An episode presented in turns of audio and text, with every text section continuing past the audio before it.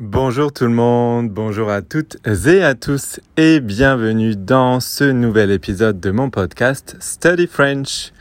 Alors aujourd'hui je voudrais vous donner cinq façons euh, de dire je t'aime en français. Donc cinq manières de dire je t'aime. Alors on va voir des façons un petit peu euh, rigolotes. Euh, je vais vous en dire plus dans la suite de cet épisode. Alors, la première façon euh, de dire euh, je t'aime, ça va être je suis fou de toi ou je suis folle de toi. Donc je suis fou de toi, c'est le masculin, et je suis folle de toi, c'est le féminin. Alors c'est une euh, c'est une hyperbole, donc c'est une figure de style, c'est-à-dire qu'on va un petit peu exagérer, en rajouter pour vraiment montrer l'étendue de nos sentiments donc euh, voilà, je suis fou de toi ou je suis folle de toi. On a euh, cette euh, notion de, folie avec fou ou folle, cette notion de, folie qui vient comme ça en rajouter, qui vient exagérer et qui vient donner un, degré, qui vient donner une intensité au propos. Donc c'est une façon assez assez rigolote finalement peut-être, euh, d'exprimer ses sentiments. Voilà pour cette première façon. La deuxième façon, alors là on va être dans du familier, vous l'avez sûrement déjà entendu, c'est une manière familière euh, d'exprimer ses sentiments, c'est je te kiffe. Je te kiffe, mais on va manger le E du jeu et ça va devenir à l'oral en tout cas, je te kiffe. Je te kiffe. Donc c'est une façon familière d'exprimer ses sentiments. Donc faites attention à ça, vous ne pouvez pas l'employer avec tout le monde.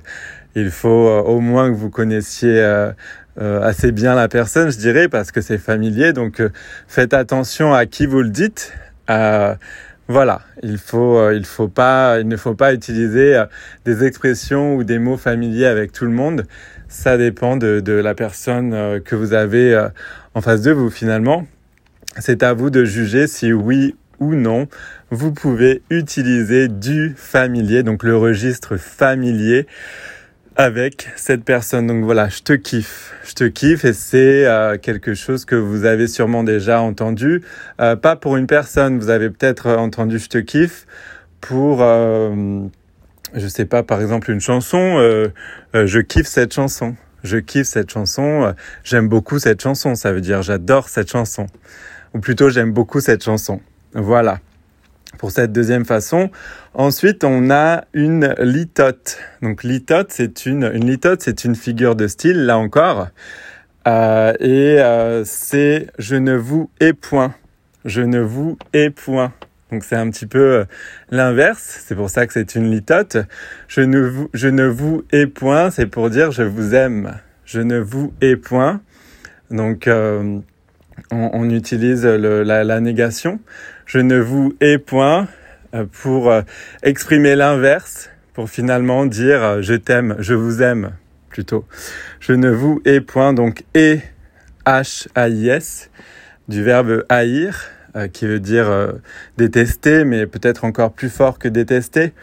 Je ne vous hais point. et là, on fait pas évidemment la liaison entre le S de vous et le, euh, le, le, et. Je ne vous ai point. Je ne vous ai point. Donc négation, c'est une litote. Et ça veut dire je vous aime. Donc là, c'est très, euh, c'est très, très formel. C'est très formel. C'est comme, euh, je, oui, c'est très formel parce que c'est une litote. Vous ne pouvez pas l'utiliser avec tout le monde évidemment, c'est une façon assez rigolote d'exprimer ses sentiments, vous pouvez pas du tout l'utiliser avec tout le monde. C'est très formel, c'est une litote, mais je voulais vous en parler parce que c'est du, c'est du très beau français, je trouve. C'est aussi euh, intéressant euh, de découvrir de nouveaux mots, euh, de nouvelles façons d'exprimer des idées ou des sentiments. Voilà pour cette troisième façon. Ensuite, on a encore là encore du, euh, du, très euh, formel. Donc euh, j'avais dit que je ne vous ai point, c'est très formel. Là aussi, cette, cette quatrième façon, pardon, d'exprimer ses sentiments, elle est très formelle, c'est je suis très épris de vous. Je suis très épris de vous. Ou je suis très éprise de vous euh, pour le féminin. Et je suis très épris, sans E à la fin, de épris, euh, de vous pour le masculin. Je suis très épris de vous. Donc c'est une façon très formelle d'exprimer euh, ses sentiments. C'est très joli. Vous avez peut-être euh, entendu cette phrase dans des films peut-être anciens ou voilà dans des films français dans lesquels ils utilisent des phrases, des mots, du vocabulaire euh, soutenu, un registre très soutenu. C'est une façon très très belle, très jolie, très poétique, très formelle encore une fois d'exprimer ses sentiments. Je suis très épris ou très éprise de vous. Vous pouvez même dire de toi, hein, mais là ça le rend un tout petit peu moins formel. Euh, je suis très épris ou je suis très éprise de toi. Voilà pour cette quatrième façon euh, d'exprimer ses sentiments. Et la cinquième et dernière façon, évidemment, je l'ai quand même euh, ajouté à la liste. C'est je t'aime, tout simplement, je t'aime. Donc je, J-E, t'aime, T apostrophe A-I-M-E, je t'aime, très connu. Euh, très connu en français évidemment. Euh, vous, vous connaissez très bien euh, cette phrase et c'est magnifique, c'est très joli, tout le monde adore. Donc j'étais obligé de l'ajouter aussi à la liste en cinquième et dernière option pour, pour exprimer ses sentiments. Voilà pour cet épisode. Merci beaucoup de m'avoir écouté. Continuez comme vous le faites de partager mon podcast Study French avec vos amis, votre famille, de commenter.